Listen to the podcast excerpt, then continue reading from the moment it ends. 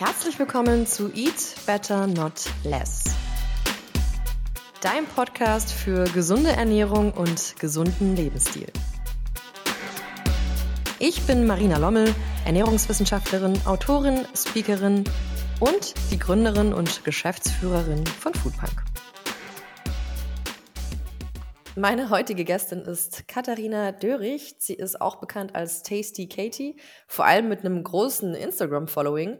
Und sie ist Ernährungstherapeutin, Autorin, Yoga- und Pilates-Lehrerin und hat einen großen Fokus auf das Thema Darmgesundheit. Und weil das Thema Darmgesundheit für viele von euch so relevant ist, habe ich sie heute zu mir in den Podcast eingeladen. Hallo Katharina. Vielen, vielen Dank für die Einladung. Ich freue mich sehr, dass ich hier sein kann. Ich freue mich auch, dass du da bist und habe zu Beginn gleich die Frage, was dich eigentlich in diesem Bereich Darmgesundheit gebracht hat, thematisch.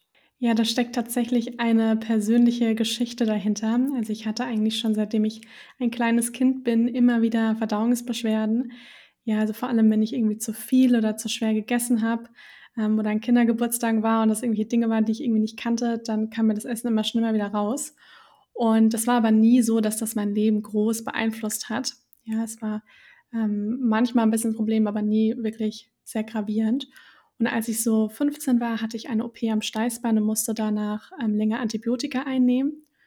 Und das Ganze ist jetzt über zehn Jahre her. Ich bin jetzt 29. Und damals waren diese ganzen Themen Probiotika, Darmgesundheit, pflanzliche Ernährung, zuckerfrei, all diese Sachen waren einfach noch nicht so weit verbreitet, sodass da auch irgendwie keiner auf die Idee kam, danach mal nach meiner Darmgesundheit zu schauen und das rückblickend kann ich sagen, war das so ein bisschen die Ursache von chronischen Beschwerden, die dann angefangen haben. Ja, angefangen bei ständigen Bauchschmerzen, die einige Wochen später aufgetreten sind, bis hin zu erstmal Verstopfung, chronischer Durchfall, ähm, viel Übelkeit, ja, und Blähbauch und einfach viel Schmerzen. Und damals konnte mir nie wirklich jemand helfen. Meine Eltern sind mir zu Arzt zu Arzt, von Klinik zu Klinik. Und es waren immer wieder mal ganz kleine Therapieansätze dabei, aber nie wirklich was, was mir so richtig geholfen hat. Und ich war dann irgendwann mal bei einem Heilpraktiker, der hat eine relativ einfache Darmflora-Analyse gemacht. Und da kam eben mal raus, dass ich praktisch eine Dysbiose habe, also ein Ungleichgewicht in der Darmflora, konnte mir aber auch nicht wirklich sehr viel weiterhelfen. Und ich habe mich dann so ein bisschen auf meine eigene Reise begeben und ähm, habe dann eigentlich über die Jahre einfach viel gelesen, recherchiert, an mir selber ausprobiert und gemerkt, wie es mir eben langsam besser ging. Und ähm, habe dann irgendwann auch die Sachen angefangen, auf Social Media, auf meinem Blog zu teilen, weil mein Umfeld mich da sehr ermutigt hat. Und ähm, habe dann irgendwann ja auch noch mal Ernährungstherapie studiert und Weiterbildungen, Ausbildungen gemacht. Und ja, so kam es dazu. Und wie geht es dir heute mit deiner Darmgesundheit? Heute geht es mir sehr, sehr gut. Also ich sage mal zu, ich bin auch ein Mensch. Das heißt, es kann auch passieren, dass ich, ähm, dass ich natürlich mal irgendwie super aufgeregt bin oder vor was Angst habe und dann merke ich das natürlich auch. Ja, aber es geht mir insgesamt ähm, sehr gut. Ich habe nicht mehr diese täglichen Beschwerden. Ähm, ich habe aber auch herausgefunden, dass es für mich ganz wichtig ist, dass ich mich so ein bisschen an ja, dem, was mir einfach gut tut, dass ich mich daran halte. Ja, so eine überwiegend entzündungshemmende Ernährung, ähm, dass ich zum Beispiel nicht zu viel Industriezucker esse, ja, ähm, wenig Gluten, weil ich einfach gemerkt habe, das tut mir nicht so gut und eben so ein paar Komponenten habe, die ähm, ja meinem Darm und meiner gesamten Gesundheit einfach sehr, sehr gut tun. Mhm. Du hattest vorhin erwähnt, Darmbeschwerden, das ist natürlich häufig etwas im Bereich Verdauungsbeschwerden, aber hattest auch angedeutet, dass es auf andere Bereiche des Körpers Einfluss haben kann. Gib uns doch da mal Einblick, warum ist die Darmgesundheit so wichtig? Also was passiert mit unserem Körper, mit uns als Menschen, wenn unser Darm nicht so glücklich ist. Ja, also das ist ganz richtig. Ich habe das selber auch am eigenen Körper gespürt, weil ich hatte immer wieder Probleme mit Neurodermitis und auch mit meinen Gelenken, also mit vor allem mit der Hüfte immer wieder Beschwerden. Und das ist alles so viel besser geworden, als es mir mit meiner Verdauung besser ging. Ja, und ich da nicht mehr die ständigen Beschwerden hatte. Und da habe ich dann selber schon gespürt, okay, unser Darm hat richtig Auswirkungen auf unser gesamtes Wohlbefinden. Und da sieht man schon ganz viel daran, dass eben der Darm nicht nur ein isolierter äh, Art Schlauch, Verdauungstrakt ist, der durch uns hindurch geht, sondern dass da einfach noch sehr viel mehr drin steckt. Und ich meine, die Forschung hat eben auch herausgefunden, dass 70 bis 80 Prozent vom Immunsystem zum Beispiel seinen Sitz im Darm hat. Ja, das heißt, ähm, auch viele Autoimmunerkrankungen oder auch eine extreme Infektanfälligkeit, ja, kann zum Beispiel auch wirklich seine Ursache in einer ja bei der Darmgesundheit haben, die eben nicht ganz im Gleichgewicht ist. Genauso wie ähm, auch Haut, ja, also viele Dinge, die auf der Haut passieren, haben auch ganz, ganz, steht im Zusammenhang mit unserer Darmgesundheit. Es gibt aber auch eine Verbindung zum Beispiel über den Vagusnerv zwischen Darm und Hirn, ja, also diese Darm-Hirn-Achse. Das heißt, unsere mentale Gesundheit hängt zum Beispiel auch ganz eng mit unserer Verdauung zusammen. Ja, und das berichten ja auch viele Menschen, die auch mit Reizdarm zum Beispiel auch Probleme haben oder chronisch entzündliche Darmerkrankungen haben, dass auch immer wieder auch Dinge wie Angststörungen, ja, oder auch Depressionen und so weiter, dass das ganz eng Hand in Hand gehen kann. Ja, und ich habe das bei mir selber auch beobachten können, dass ich fast das Gefühl habe, meine Persönlichkeit hat sich die letzten Jahre fast ein bisschen verändert. Ja, dass ich auch insgesamt ein bisschen mutiger geworden bin und ähm, auch so ein bisschen positiver. Und das ist natürlich, hat ganzheitlich äh, mit dem gesamten Körper zu tun, aber der Darm hängt da einfach ganz eng auch mit unserer mentalen Gesundheit zusammen. Also ich sage mal, es gibt eigentlich kaum etwas, wo die Darmgesundheit irgendwie nicht mit in Zusammenhang steht. Absolut. Und das habe ich auch schon öfter gelesen, dass, wie du sagst, eben Angststörungen, depressive Verstimmungen oder Depressionen wirklich in Kontakt mit dem Darm sind. Und was ich besonders spannend finde, auch wenn man das langfristig betrachtet, erhöht natürlich ein, ich sag mal, ein Darm, der nicht im Gleichgewicht ist, das Risiko für andere Erkrankungen, sogar neurodegenerative Erkrankungen, zum Beispiel Parkinson oder Alzheimer. Das finde ich wirklich wahnsinnig spannend. Und für die meisten Menschen ist, naja, ich sag mal, eine Verstopfung oder der Durchfall alles, was passiert. Aber eigentlich ist es ja nur das Symptom davon, dass der Darm sagt, so, hey, eigentlich, ich fühle mich nicht wohl, mir geht's nicht gut. Also wenn man ständig Blähbauch hat, ständig pupsen muss, ständig Verstopfung oder Durchfall hat, dann ist das nicht einfach eine normale Laune der Natur, sondern da sollte man wirklich genauer hingucken, weil es eben, wie du sagst, die Haut beeinflusst, das Gehirn beeinflusst und so viele andere Dinge, wie auch unser, unser Immunsystem. Und äh, Stichwort Immunsystem, du sagtest vorhin, du hattest ähm, damals ähm, Antibiotika genommen und was macht ein Antibiotika mit dem Darm? Ja, also das ist tatsächlich auch was, was ich auch immer wieder feststelle, auch als ich, ähm, weil ich auch viel beraten habe die letzten Jahre, wo ich auch immer wieder feststelle, äh, was ist so ein bisschen die Ursache von allem, ja, und dann ist das ganz oft wirklich eine längere Antibiotikaeinnahme oder Cortisoneinnahme, Schmerzmitteleinnahme. Und ich meine, um Gottes Willen, wir sind so dankbar, dass wir die Sachen haben, ja, weil die auch ganz, ganz viel tolle Dinge mit sich bringen. Aber ein Antibiotika ist tatsächlich wie so ein bisschen so ein Staubsauger, der einmal durch den Darm hindurchgeht. Ja, und das Antibiotika hat ja praktisch, also heißt ja eigentlich gegen das Leben. Ja, Probiotika sind solche für das Leben, Antibiotika eher gegen das Leben. Das heißt, es nimmt natürlich erstmal, ob gut oder schlechte Bakterien, einfach alles mit, weil das einfach nicht wirklich differenziert. Ist das jetzt ein Keim, der da eigentlich nicht hingehört, ja, in den Verdauungstrakt, oder sind das irgendwie gute Milchsäurebakterien? Ja, und das Antibiotika ähm, nimmt einfach ganz viel von, ich sage jetzt mal, der guten Darmflora ähm, mit, beziehungsweise zerstört die eben. Und klar, wenn man jetzt mal eine Antibiotikaeinnahme irgendwie hatte, dann kann sich der Darm davon oft auch wieder wunderbar erholen, ja, indem man zum Beispiel sich sehr abwechslungsreich ernährt, den guten Bakterien Futter gibt Oft ist es aber so, dass man danach feststellt, okay, es ist irgendwie die Verdauung nicht mehr ganz so wie vorher und ähm, merkt vielleicht auch, dass man bestimmte Dinge nicht mehr so gut verträgt und fängt dann an, immer mehr wegzulassen und irgendwann hat man so eine ganz einseitige Ernährung und dann fängt so ein bisschen dieser Teufelskreis an. Ja, weil man nämlich dann eigentlich die Darmflora nur noch mehr zu einer Monokultur irgendwie macht. Ja, und wir wollen ja eigentlich ein schönes Ökosystem. Und deswegen, das ist eigentlich so das größte Problem beim Antibiotika, dass es einfach wirklich ein, wirklich die Darmflora stark negativ eigentlich beeinflusst. Ja, und ähm, von daher das auch mit einer Ursache für verschiedene Beschwerden dann auch sein kann. Ich würde mit dir gerne einmal jetzt die fünf größten Killer der Darmflora anschauen und Stück für Stück eben darüber reden, was machen die eigentlich mit dem Darm. Und danach können wir uns einmal angucken, was können wir denn Gutes für den Darm tun. Also was sind denn aus deiner Sicht die, die fünf Dinge, die viele Menschen ja nicht falsch machen, aber die viele Menschen tun in ihrem Alltag, die sich nicht so gut auf den Darm auswirken. Ja, sehr gerne. Also Nummer eins, tatsächlich würde ich noch nicht mal Antibiotika sagen, sondern tatsächlich Nummer eins ist Stress. Ja. Und jetzt werden wahrscheinlich viele denken, ach Herr Jemine, irgendwie jeder hat Stress, ja, weil ich glaube, es ist fast unmöglich, irgendwie in der heutigen Welt ein Leben zu leben, wo wir irgendwie alle überhaupt keinen Stress haben. Und ein bisschen Stress kann ja auch definitiv positiv sein, kann uns zu Höchstleistungen bringen, ja, kann auch wirklich kurzfristig auch mal eine positive Auswirkung auf den Körper haben. Das Problem ist aber, wenn halt Stress wirklich langfristig chronisch wird. Ja, also wenn wir wirklich chronischen Stress haben. Denn was macht Stress? Also unsere Nebennieren schütten einfach viele Stresshormone aus, vor allem Adrenalin und Cortisol. Er gelangt eben auch viel in den Blutkreislauf und dann natürlich auch in den Darm. Und das führt dazu, dass die Verdauungsleistung auch wirklich heruntergesetzt wird, weil der Körper in diesem Überlebensmodus ist, ja, in diesem Kämpf- oder Flüchtemodus. Und wenn wir das mal kurzfristig haben, dann kommt der Körper damit auf jeden Fall zurecht.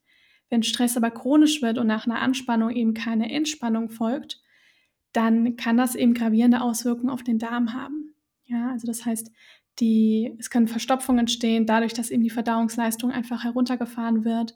Ja, oder eben hin, das habe ich auch viel erlebt, auch Durchfälle, Blähbauch, all diese Sachen. Das heißt, ich habe ja am Anfang schon mal gesagt, Darm und Hirn sind ganz eng miteinander verbunden. Und wenn der Stress zum Beispiel negative Auswirkungen auf die Darmflora hat, also wirklich auf die Zusammensetzung auch der Bakterien, dann beeinflusst das auch unser mentales Wohlbefinden. Also wirklich die Signale, die die Bakterien, die Botenstoffe auch wirklich ähm, ja, weitergeben oder beziehungsweise ans Gehirn senden. Und so merken wir dann vielleicht auch mit der Zeit, dass wir auch vielleicht immer ängstlicher oder stressanfälliger werden, im Stress vielleicht auch weniger aushalten können. Und deswegen ist es eben auch ganz wichtig, wenn wir das Thema Darmgesundheit angucken, da gucken wir nachher bestimmt noch drauf, dass wir das wirklich auch ganzheitlich angehen. Also das ist wirklich so Nummer eins, Stress. Zum Stress würde ich noch kurz einhaken, bevor wir einmal weitergehen. Was ich ähm, im Studium wahrgenommen habe, es gibt ja diese Menschen, die diese Stoma haben, das heißt diese künstlichen Darmausgang. Und wir haben im Studium mal ein Beispiel von einem Patienten gesehen, er hatte dieses künstliche Stoma. Das heißt, in dem Moment ist der Darm nach außen gestülpt und du siehst halt wirklich die, die Haut des Darms, also die, ähm, naja, die Darmwand siehst du. Und dort hat man festgestellt, ne, wenn dieser Patient sich aufgeregt hat, ist das knallrot geworden. Also du hast richtig gemerkt, wie die Durchblutung im Darm angestiegen ist, als der Patient sich aufgeregt hat. Und bei mir persönlich, wenn in den letzten Jahren, wenn ich mal intensiv Stress hatte, hat sich das an zwei Dingen geäußert. Einmal hat sich der Kiefermuskel ganz stark angespannt, das konnte ich gar nicht kontrollieren, dieser Masseter-Muskel.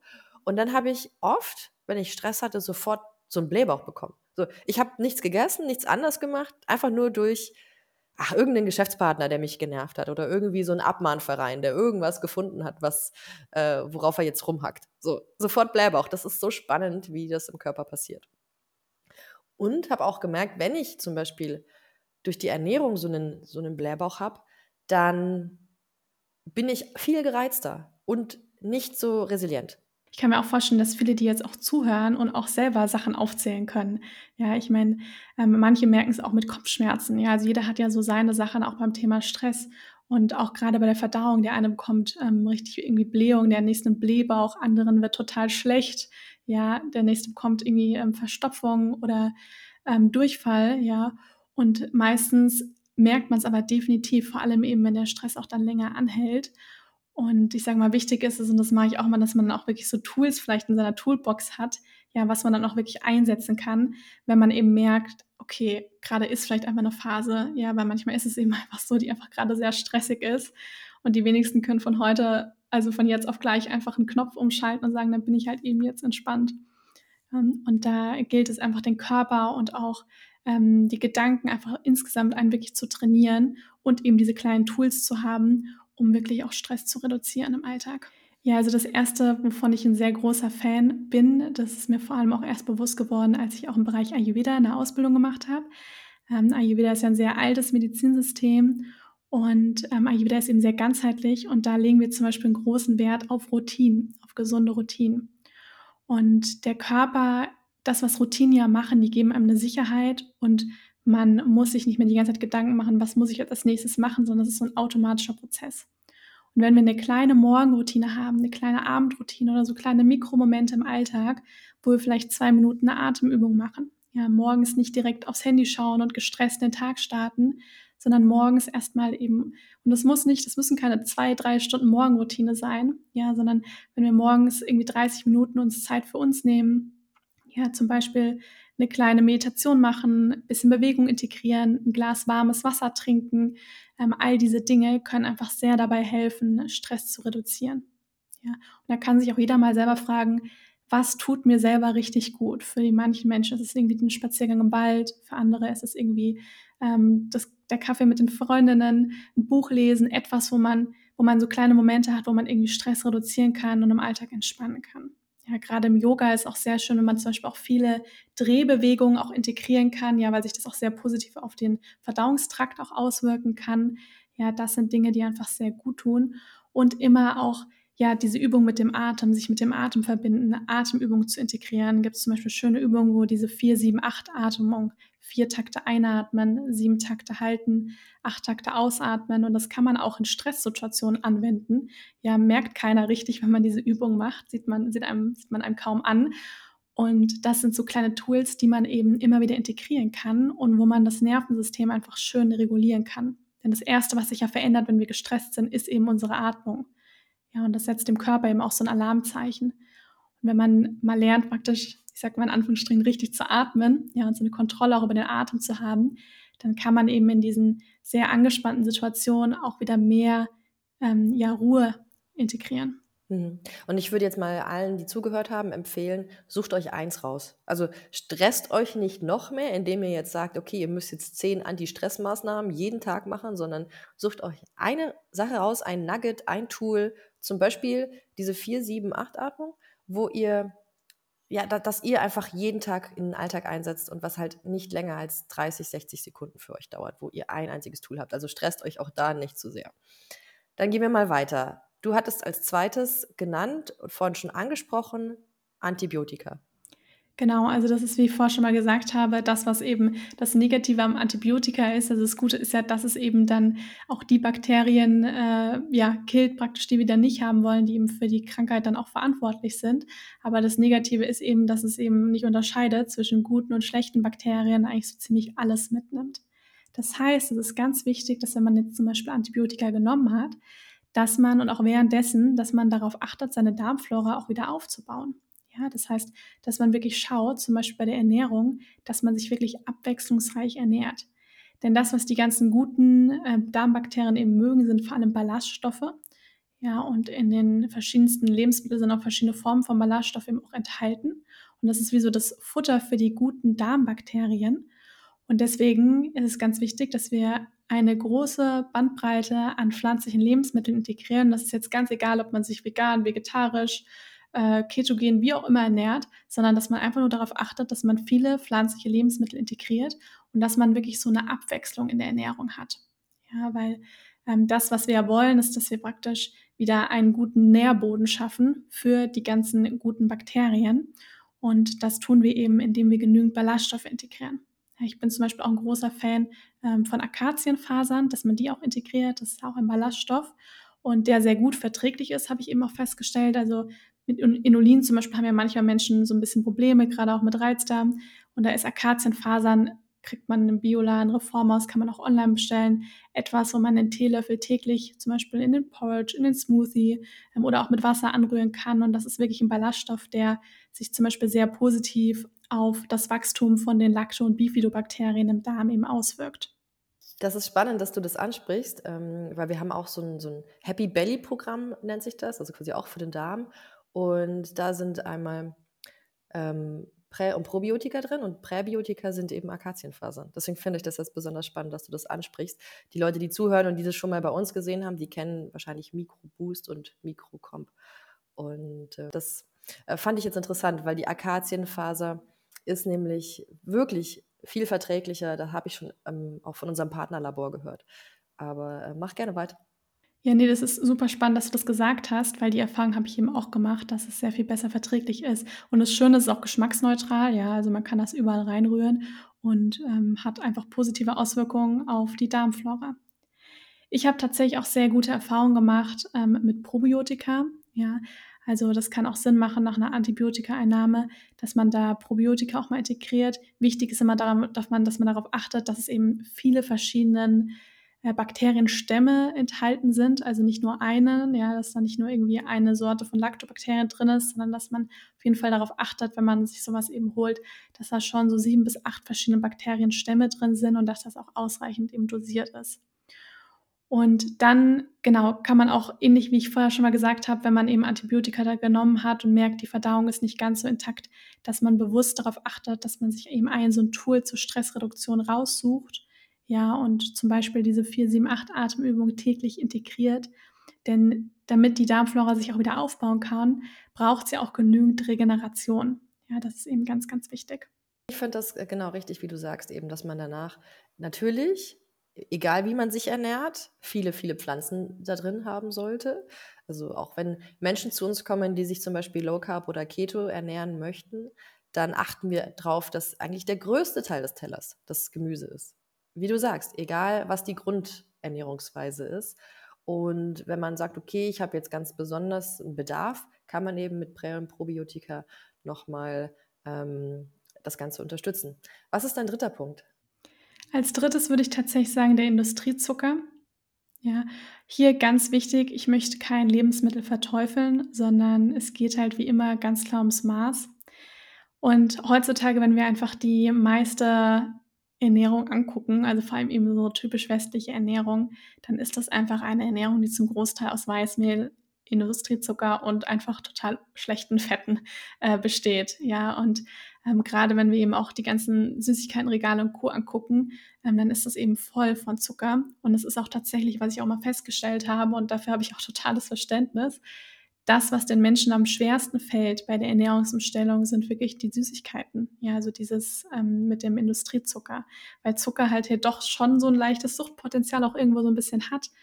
Und ähm, beim Industriezucker ist es eben so, dass wenn wir einfach zu viel von diesem weißen Zucker, ja, und Zucker hat halt viele Namen, auch verschiedene Sirup-Varianten, zu uns nehmen, dann züchten wir praktisch genau die Bakterien her, von denen wir eigentlich nicht so viel haben wollen. Ja, also zum Beispiel so ein Candida-Pilz, ja, oder auch generell, also die, die Darmflora verschiebt sich einfach so ein bisschen ungünstig. Ja, weil gerade Pilze und Co. gedeihen einfach besonders gerne dann, wenn wir besonders viel Industriezucker zu uns nehmen, weil die den Zucker eben besonders gerne möchten. Und wenn wir eben uns zuckerärmer ernähren, heißt nicht, dass man mal ein Stück Kuchen essen kann, wenn man irgendwo eingeladen ist. Ja, wenn wir generell einfach bewusster damit umgehen und im Alltag gerade auch diesen versteckten Zucker, der in so viel Soßen, in so viel Fertignahrungsmitteln, in Süßigkeiten einfach in Unmengen drin ist, also der freie Zucker auch viel, dann merken wir relativ schnell, dass sich die Verdauung auch wirklich verbessern kann, ja, dass sich die Darmflora wieder auch mehr erholen kann und wenn wir meistens auch diesen Industriezucker reduzieren, dann erhöhen wir auch automatisch den Anteil an den Dingen, die eben die Darmflora, die für die Darmflora besonders nützlich sind. Ja, und da wird einem vielleicht auch erstmal richtig bewusst, wenn man sich auch damit auseinandersetzt und anfängt auch mal wirklich Packung umzudrehen und zu gucken, was ist da eigentlich alles drin, wo überall wirklich dieser Industriezucker drin ist. Und deswegen kann ich nur empfehlen, da auf jeden Fall mal ja, sich auch von den Geschmacksknospen her wieder so ein bisschen umzupolen, weil die verändern sich nämlich auch mit der Zeit und man wird wirklich feststellen, dass einem dann plötzlich ein Apfel richtig, richtig süß vorkommt.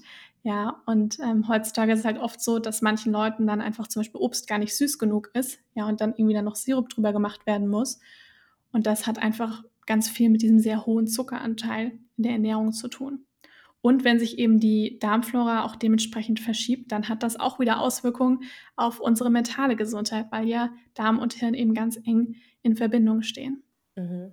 Und was ich oft sehe, du sagtest ja vorhin, das Stückchen Kuchen kann man sich immer noch gönnen. Ich glaube, das viel Schlimmere sind eben diese versteckten Zucker, weil viele sind sich gar nicht bewusst, wie viel Zucker sie den ganzen Tag essen, der nicht ein aktiver Löffel Zucker ist, den man irgendwo reinkippt. Also es ist so viel versteckter Zucker drin und ich finde auch Getränke sind halt ein großes Thema, weil wie schnell trinkt man mal, ich weiß nicht, eine 03 Cola ähm, oder auch eine Apfelschorle oder eine, was es alles gibt an Limonaden und ähm, ich, ich möchte jetzt keine Markennamen nennen, aber ihr könnt euch alle Limonaden dieser Welt vorstellen. Das ist einfach purer Zucker, der auch noch richtig schnell ins Blut kommt und das ist aus meiner Sicht halt das, was am schnellsten vermeidbar wäre und was eben auch, wie du sagst, die Geschmacksknospen kaputt macht.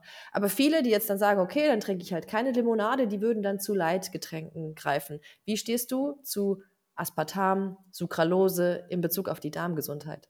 Ja, tatsächlich wären wir dann auch schon beim nächsten Punkt. Also ich glaube, es ist ich, ich, das Thema ist immer so ein bisschen Vorsicht zu genießen. Ich weiß nicht, wie viele aus der Fitnessszene und Co. Äh, zuhören. Deswegen ähm, merke ich schon, wenn man das Thema anspricht, dass dann auch manchmal ein bisschen Gegenwind kommt, ähm, was auch vollkommen in Ordnung ist.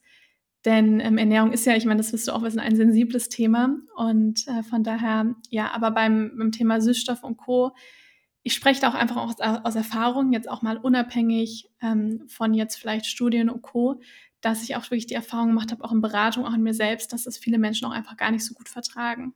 Ja, oder denken, sie müssen es irgendwie integrieren, weil es in vielen teilweise auch so ein bisschen vorgegaukelt wird, dass man es irgendwie braucht, ja, überall sowas noch eben reinzumachen, ähm, merken aber, dass sie da eigentlich mit Blähungen, vielleicht auch mit Durchfall oder Verstopfung eben drauf reagieren. Ja, und diese Süßstoffe, es gibt ja auch mittlerweile einige, äh, vor allem auch äh, Studien an Mäusen und Co., wo man definitiv gesehen hat, dass es, dass die wirklich negative Auswirkungen auf die Darmflora haben können. Ja, und ähm, dieses Sucralose, Aspartam und Co. Ähm, äh, meiner Meinung nach tut man sich damit nicht sonderlich großen Gefallen, wenn man das eben überall integriert. Und ich muss auch immer ganz ehrlich sagen, ich frage mich immer, für was? Ja, also warum? Ähm, weil ich wüsste überhaupt gar nicht, wo ich das in meiner Ernährung integrieren soll. Ja, weil wenn ich ein Wasser trinke, ist, also ich brauche keinen Süßstoff in meinem Wasser. Ich brauche auch nicht noch einen extra gesüßten Tee oder brauche auch nicht, wenn ich einen Joghurt esse, äh, ganz viel chunky Flavor oder irgend sowas drin, ja, sondern ich kann mir Erdbeeren, natürliche Erdbeeren drunter rühren, ja, oder mal wegen Proteinpulver, was aus natürlichen Zutaten besteht und habe aber dafür auch nicht dieses Dauerverlangen nach dem Dauersüß. Ja, weil das ist ja das, wo sich viele so ein bisschen, ich sag mal, versuchen, die versuchen von dem Zucker loszukommen, versuchen eben, haben aber trotzdem weiterhin dieses Verlangen nach dem starken süßen Geschmack und integrieren eben dann ganz viele Süßstoffe. Und ich glaube halt, klar, kurzfristig kann einem das sicher helfen, ja, aber ich glaube, langfristig wird man eigentlich nie wirklich dazu kommen, die Ernährung nachhaltig umzustellen weil man weiterhin seine gesamten Geschmacksknospen auf dieses krasse Süß polt. Ja, also weißt sicher, was ich meine. Und das ist halt eben das, wo ich halt immer sage, mal wirklich ehrlich zu sich zu sein, ja, und wenn ich überall diese krassen Süßstoffe drin brauche, ähm, was hat denn vielleicht, also kann ich mich da vielleicht umgewöhnen, ja, und es kann ein bisschen dauern, ja, also 21 Tage dauert es ja meistens, bis wir auch neue Routinen integrieren können, bis unsere Geschmacksknospen sich verändern. Aber da auch wieder zurück so ein bisschen zu dem gehen, was auch die Natur an Geschmäckern und Dingen auch vorgibt. Weil zum Beispiel im Ayurveda sagen wir, wir haben sechs verschiedene Geschmacksrichtungen, süß, sauer, bitter, salzig, zusammenziehend, scharf. Und süß ist nur eine Komponente davon. Ja, und heutzutage ist fast alles süß, was wir irgendwie essen. Und ähm, von daher auch da mal wieder darauf achten, für andere Geschmacksrichtungen zu integrieren ja mal Bitterstoffe integrieren, auch mal was Saures integrieren, dass auch wirklich man dann auch merkt, man braucht nicht immer nur süß, es gibt noch so viele andere Geschmacksrichtungen und gerade zum Beispiel auch Bitterstoffe können sich auch wirklich positiv auf die Verdauung auswirken. Und da kann ich nur empfehlen, wenn man jetzt merkt, okay, ich nehme viele Süßstoffe zu mir, das zu reduzieren, mehr natürliche Lebensmittel integrieren und dann wird man nach einer Zeit merken, dass man das eigentlich gar nicht so viel braucht. Du sprichst mir aus der Seele. Also du hast dich jetzt im Punkto Süßstoffe auch ganz vorsichtig ausgedrückt, aber tatsächlich die Zuhörerschaft bei uns ist, glaube ich, auch deiner Meinung. Wir propagieren vor allem echte Lebensmittel und da geht es darum, den Geschmack eines echten Lebensmittels wieder wahrzunehmen. Und das kann dann auch jetzt zum Beispiel im Punkto Milchprodukte auch mal das vollfette Milchprodukt sein. Das kann Kochen mit guten Fetten sein. Das sind ja auch Geschmacksträger. Und das Problem, was ich in der Fitnessszene persönlich immer sehe, ist, dass man versucht, so alles rauszunehmen. So alle Kohlenhydrate, alles Fett, alles ist raus. So übrig bleibt Magerquark. Und damit man den dreimal am Tag essen kann, muss man den halt mit unterschiedlichen Geschmäckern irgendwie dann anreichern. Und ich finde es immer sehr traurig, wenn dann, ich sag mal, ein ganzer Speiseplan aus Reiswaffeln mit Magerquark besteht, die man irgendwie mit Aroma so hinbringen muss, dass sie irgendwie schmecken wie irgendeine andere Mahlzeit statt einfach wirklich eine echte Mahlzeit mit echten Lebensmitteln zu kochen. Also das ist auch das, was wir propagieren und wofür wir auf jeden Fall stehen. Das heißt, Süßstoffe waren bei dir jetzt der vierte Punkt, richtig? Genau, ja. Was ich dann jetzt noch sagen möchte, das ist vielleicht auch, was dann vielen so ein bisschen einleuchtet. Ich meine, wir sind ja verbunden auch mit der Natur. Wir sind ein Teil der Natur. Und wenn wir die Natur angucken, und wir brauchen auch die Natur, um in unser individuelles Gleichgewicht zu kommen. Und wenn wir die Natur angucken, dann finden wir Lebensmittel, die enthalten Kohlenhydrate, Proteine und Fette. Also alles ist da vertreten. Und deswegen glaube ich, macht es keinen Sinn, irgendwie zu sagen, ich esse jetzt irgendwie nur noch Magerquark zum Beispiel ähm, mit allen möglichen, also Aromastoffen und Geschmacksverstärkern und ähm, Süßstoffen. Ja, weil langfristig ist es eben das, weder das, wo sich die Darmflora drüber freut, noch, wenn man so richtig ehrlich vielleicht auch zu sich selbst ist, etwas, was einen langfristig so richtig befriedigt. Ja, weil meine Ernährung ist total abwechslungsreich und vielleicht ähm, meint man jetzt von außen erstmal, okay, ich esse vielleicht jetzt nicht ständig einen Snickers und Co., aber ähm, ich habe so viele verschiedene Aromen und ja, natürliche Geschmäcker einfach da drin, was einfach total befriedigend und so lecker essen. Ich habe da auch selber das Gefühl, dass ich auf nichts verzichte. Was ist dein fünfter Punkt auf der Liste? Beim fünften Punkt würde ich tatsächlich ähm, den Alkohol nehmen. Ja, auch hier geht es tatsächlich um die Menge. Ja, und es ist so, Alkohol ist im Endeffekt eine Art äh, Konservierungsmittel. Ja, und etwas, was eigentlich Gift für den Körper ist, in kleinen Mengen, gerade auch in guter Gesellschaft, bei einem schönen Abend, ist das überhaupt kein Problem. Aber ich habe tatsächlich auch immer wieder festgestellt, wie viele Menschen doch fast täglich äh, Alkohol zu sich nehmen. Ja, und Alkohol hat halt eigentlich fast auch eine bisschen desinfizierende Wirkung auf unseren Verdauungstrakt. Das heißt, auch viele ähm, gute Milchsäurebakterien, gerade auch die Lactobakterien, die verziehen sich geradezu, wenn wir eben zu viel Alkohol zu uns nehmen. An dieser Stelle folgt unsere Werbeeinblendung. Der Podcast wird dir präsentiert von Foodpunk. Das Unternehmen, das ich 2015 gegründet habe, erstellt personalisierte Ernährungspläne. Das heißt, mit Foodpunk kannst du ganz leicht und effizient dein persönliches Ziel erreichen. Egal, ob du abnehmen möchtest, Muskeln aufbauen, dich definierter fühlen oder deine Gesundheit verbessern möchtest, Foodpunk ist dein Partner. Auf unserer Website kannst du deinen persönlichen Ernährungsplan erstellen lassen. Dazu füllst du zuerst einen Fragebogen aus und gibst uns Infos darüber, wie du dich ernähren möchtest, zum Beispiel welche Ernährungsweise du wählen möchtest. Das kann vegan sein, vegetarisch, Paleo oder sogar das Autoimmunprotokoll. Natürlich fragen wir dich auch nach deinem Ziel und deiner Aktivität, deinem Sportpensum, aber es ist auch kein Problem, wenn du keinen Sport machst. Auch zahlreiche Unverträglichkeiten und Wünsche können wir mit beachten. So ist zum Beispiel ein histaminarmer Ernährungsplan möglich oder aber auch der Ausschluss von einzelnen Lebensmitteln, die du nicht essen möchtest. Klick dich jetzt rein auf foodpunk.com/podcast, füll den Fragebogen aus und starte mit deiner individuellen gesunden Ernährung mit uns durch. Unterstützt wirst du von tausenden Menschen in der Foodpunk Community und unseren kompetenten Ernährungswissenschaftlerinnen bei Foodpunk. Und Alkohol ist ein Genussmittel. Das heißt, man sollte sich das auch wirklich, äh, ich sag mal, aufheben für diese Momente, wo man auch wirklich mal was mit Freunden vielleicht feiert oder was man, ähm, ja, was zum Anstoßen, was dann hoffentlich nicht immer jeden Tag ist. Und wenn dann eben am besten mal mit irgendwie Tee oder einem anderen alkoholfreien Getränk. Ähm, genau. Also ich persönlich trinke tatsächlich keinen Alkohol. Vielleicht ändert sich das irgendwann. Ich verurteile auch überhaupt niemanden, der ähm, Alkohol trinkt. Ja, ich habe einfach festgestellt, mir tut es überhaupt nicht gut. Ähm, auch nicht meinem, also vor allem eben auch nicht meinem Bauch. Und deswegen habe ich dann auch überhaupt gar keine Gelüste mehr darauf gehabt, weil ich einfach so sehr gemerkt habe, das tut mir nicht gut. Ja, und habe festgestellt, es lässt sich auch wunderbar ohne leben. Ja, aber wenn man jetzt wirklich sagt, okay, nee, ich möchte da nicht drauf verzichten, dass man eben dann darauf achtet, dass man, ich sag mal, auf alle Fälle mal nur einmal die Woche ja, und ähm, am besten sogar noch ein bisschen weniger Alkohol trinkt. Also das ist ganz wichtig, weil ich eben immer wieder sehe, dass es doch sehr weit verbreitet ist, fast täglich äh, eine kleine Menge an Alkohol zu trinken. Ja, bei uns ist zurzeit in München das Oktoberfest oh ja. und ich war sehr häufig eingeladen für geschäftliche Termine und so weiter. Und ich habe mich halt meistens darauf beschränkt, an manchen Abenden nur Wasser, an anderen Abenden ähm, eine Weinschorle oder so. Und die meisten Menschen waren auch ganz verständnisvoll, aber eine Begegnung hatte ich, wo ich dann eigentlich, wo mich jemand zwingen wollte, dass ich das Bier, was er in meinen Wein reingeschüttet hat, exe. Also, das es ist halt schade, dass es dann doch so einen, manche Menschen das als positiv und als Gruppenzwang betrachten, ey, jetzt, wir haben Spaß, bitte ex jetzt das ganze Glas. Habe ich natürlich nicht gemacht. Ähm, er hat in derselben Zeit sein komplettes Bier geäxt und ähm, wie gesagt, Free Country, jeder darf tun, was er möchte. Aber das ist mir einfach dort wieder vor Augen geführt worden, wie sehr das schon normalisiert und auch zelebriert wird und dass es, obwohl es besser wird, immer wieder vereinzelt Menschen gibt, die halt schon den Gruppenzwang anderen auferlegen möchten. Das finde ich schade, weil ich möchte gerne, wenn ich möchte, ein Glas Wein oder ein Glas Weinscholle trinken, aber ich möchte nicht müssen. Und ähm, ja, eben auch im Hinblick, was tut mir gut.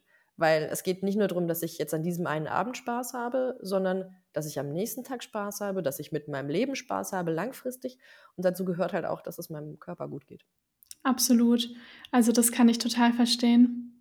Ja, und kann das tatsächlich selber also, ich kann es voll nachvollziehen, weil ich habe da selber auch schon viel mir anhören dürfen, ja, über die letzten Jahre. Mittlerweile ist es so, dass mein Freundeskreis und Co. das natürlich total akzeptiert haben und, ähm, sich das tatsächlich auch so ein bisschen abgefärbt hat, dass dann teilweise auch weniger getrunken wird.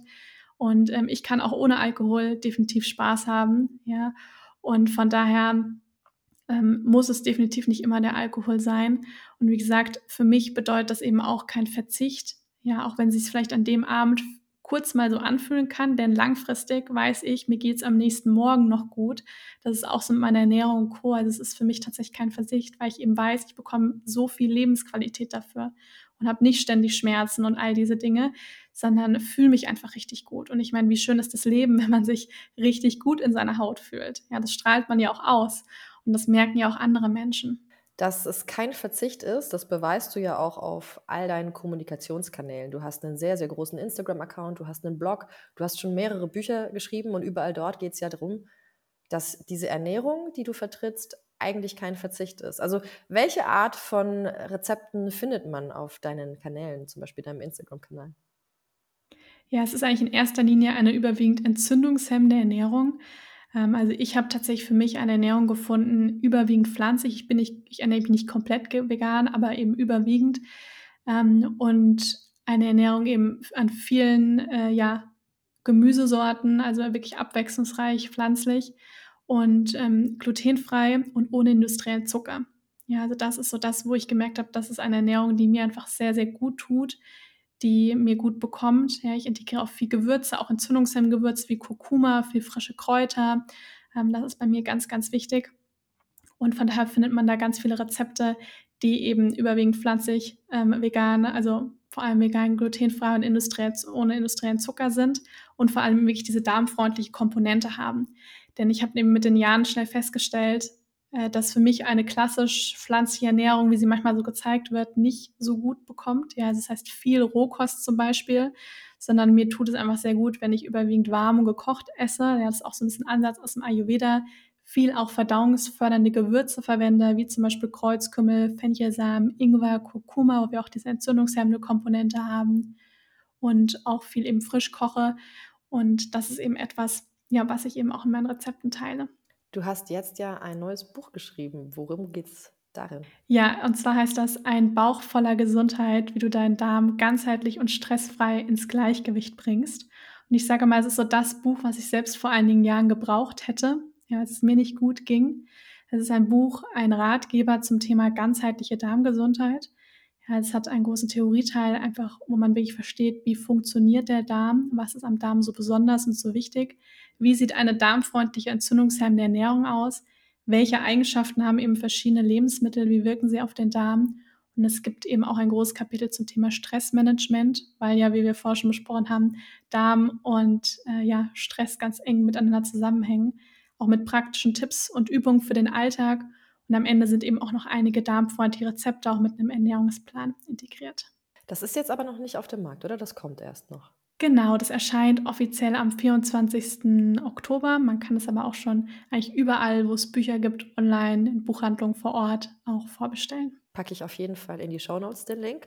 Und was mich noch interessiert ist, was was treibt dich an? Was ist dein Warum, dass du nicht nur dich selbst gesund und darmfreundlich ernährst, sondern dass du so viel Mühe und Arbeit und Fleiß und Enthusiasmus da reinsteckst, das zu verbreiten für die vielen Menschen?